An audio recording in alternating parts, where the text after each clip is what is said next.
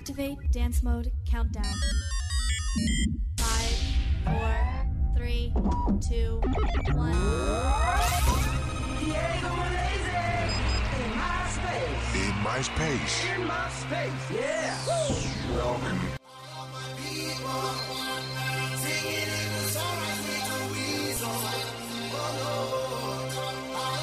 聚焦体育盛事，关注体 坛动向，纵横最新鲜热辣校园体育，与您分享体坛的激荡。我们崇尚每项运动都是艺术，而每项艺术都有生命。引爆世界体坛亮点，引领潮流体坛之风。您现在的坐标北纬快乐无极，东京运动无限。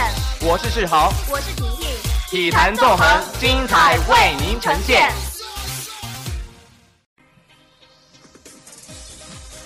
享受新鲜资讯，领略体坛风云。亲爱的听众朋友们，大家下午好，欢迎准时收听本期《体坛纵横》。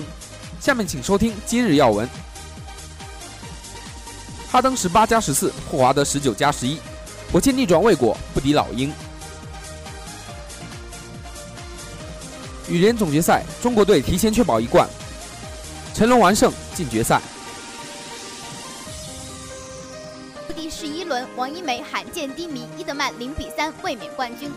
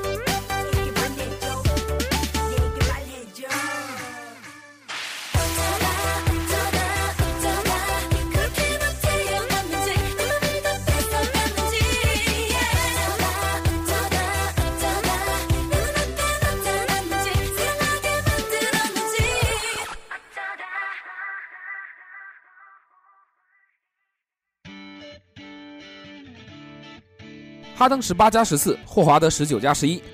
火箭逆转未果，不敌老鹰。新浪体育讯，北京时间十二月二十一日，火箭主场以九十七比一百零四不敌老鹰。火箭近一年来首次主场连败，詹姆斯·哈登得到了十八分、十四次助攻和六个篮板，德怀特·霍华德十九分、十一个篮板和五次助攻，帕特里克·贝弗利十四分、七个篮板，特雷沃·阿里扎十三分，替补出场的杰森·特里十四分。老鹰三连胜，凯尔科沃尔拿下了二十二分，埃尔霍福德十四分、八个篮板和五次助攻，保罗米尔萨普十四分、六个篮板，德马尔卡罗尔十三分。老鹰是最近最为火热的球队，轻松的赛程之后仍然不断获胜。火箭此前八胜七负，平均每场得一百零八分，但上一场败给鹈鹕，命中率只有百分之三十八点四。火箭今天防守能力平平，首节中段霍华德两次暴扣，本节还有七分钟时，哈登送出一记大帽。霍华德拦下抢板，火箭发动快攻，哈登迅速跑回前场，冲进禁区后从篮下将球抛起，霍华德空中接力扣篮，火箭以十六比十三领先。本节过半时，哈登助攻阿里扎，后者命中三分，火箭还以十九比十五领先。但科沃尔还以三分之后，老鹰连连命中，很快就将比分超出。本节过后，火箭以二十六比三十二落后。火箭的三分优势未能发挥，反而被对手频频命中。第二节还有四分三十七秒时。施劳德突破上篮得手后，老鹰以四十七比三十一领先了十六分。火箭连续投篮不中，霍华德连续抢下进攻篮板，补篮也未能得分。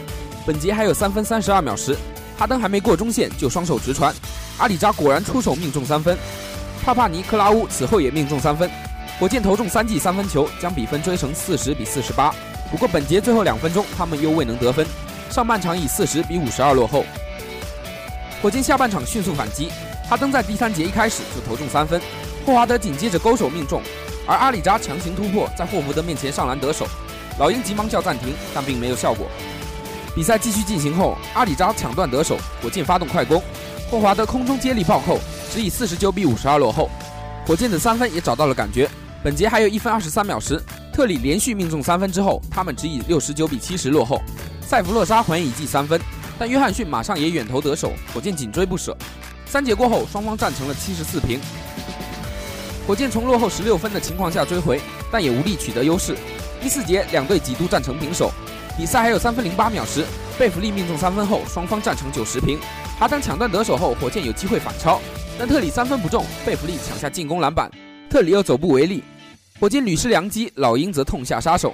米尔萨普上篮得手，而哈登上篮不中，科沃尔命中一记三分。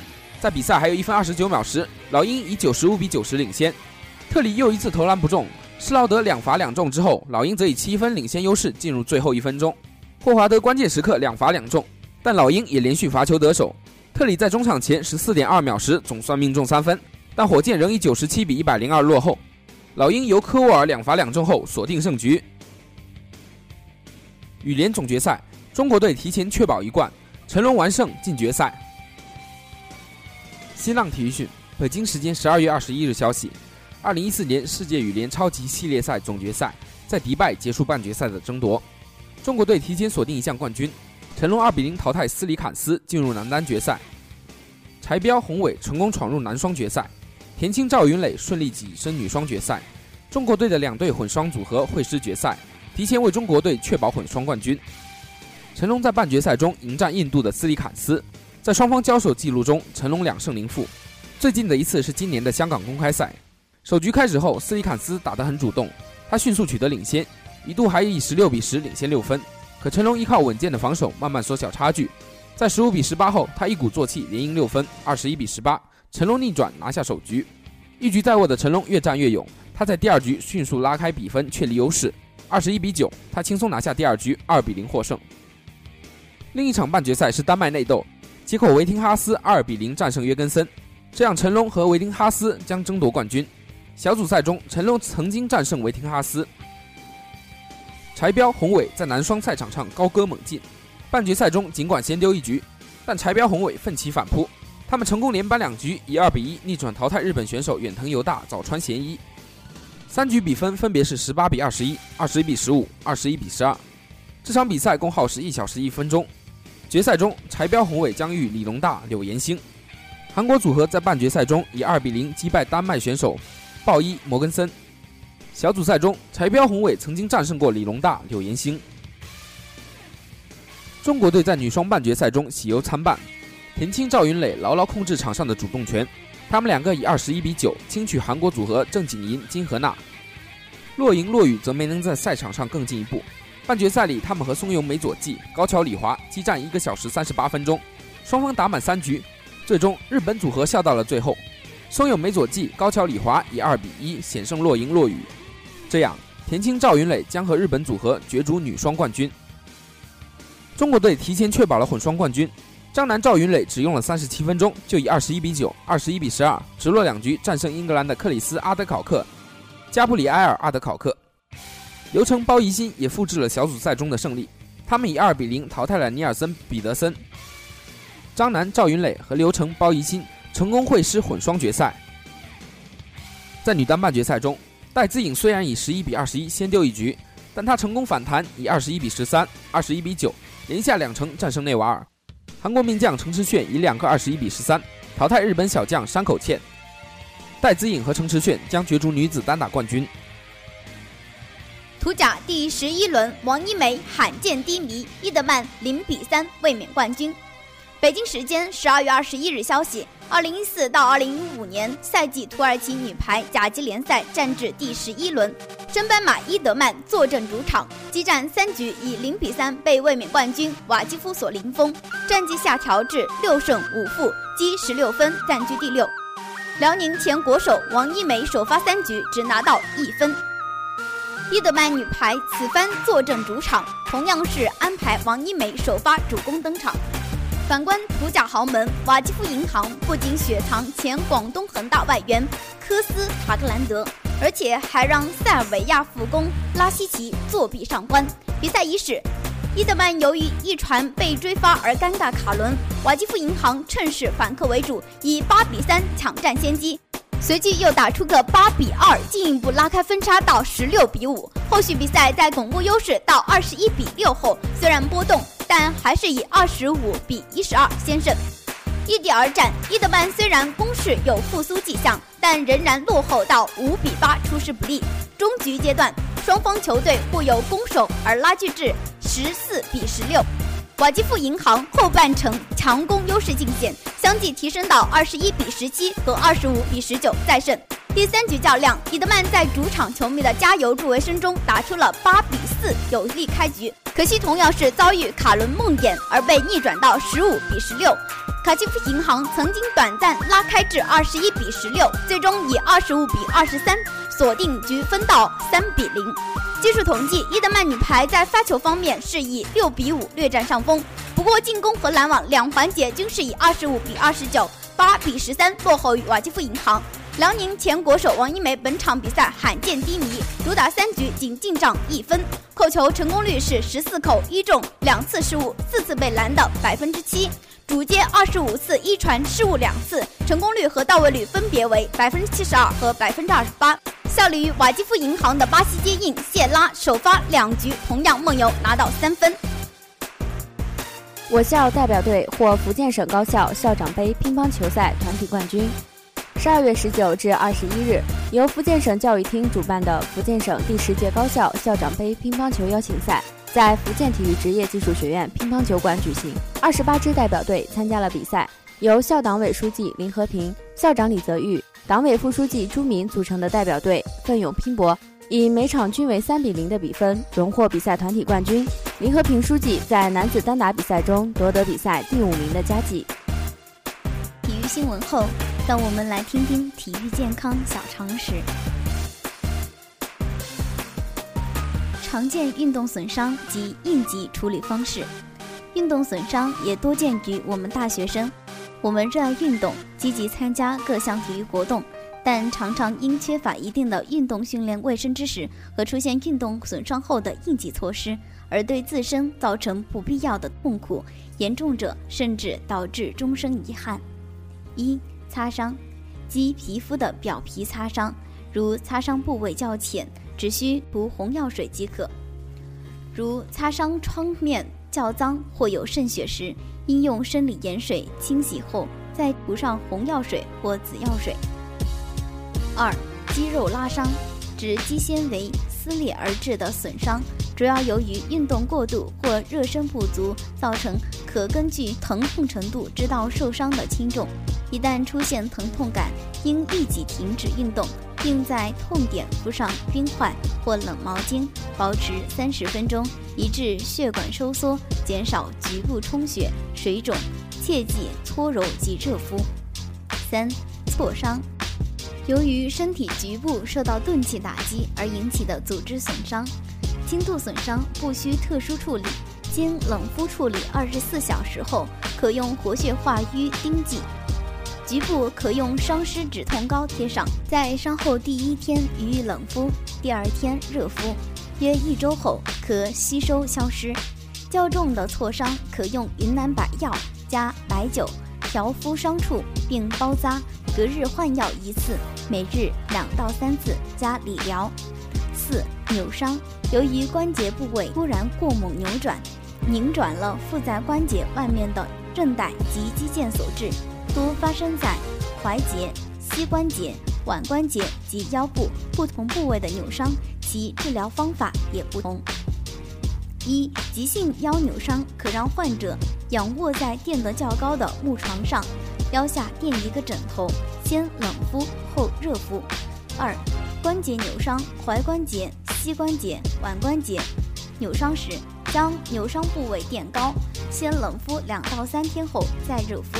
如扭伤部位肿胀、皮肤青紫和疼痛，可用陈醋半斤炖热后用毛巾沾敷伤处，每天两到三次，每次十分钟。五、脱臼及关节脱位，一旦发生脱臼，应嘱病人保持安静，不要活动，更不可揉搓脱臼部位。如脱臼部位在肩部，可把患者肘部弯成直角，再用三角巾把前臂和肘部托起，挂在颈上，再用一条宽带缠过脑部，再对侧脑做结。如脱臼部位在髋部，则应立即让病人躺在软卧上送往医院。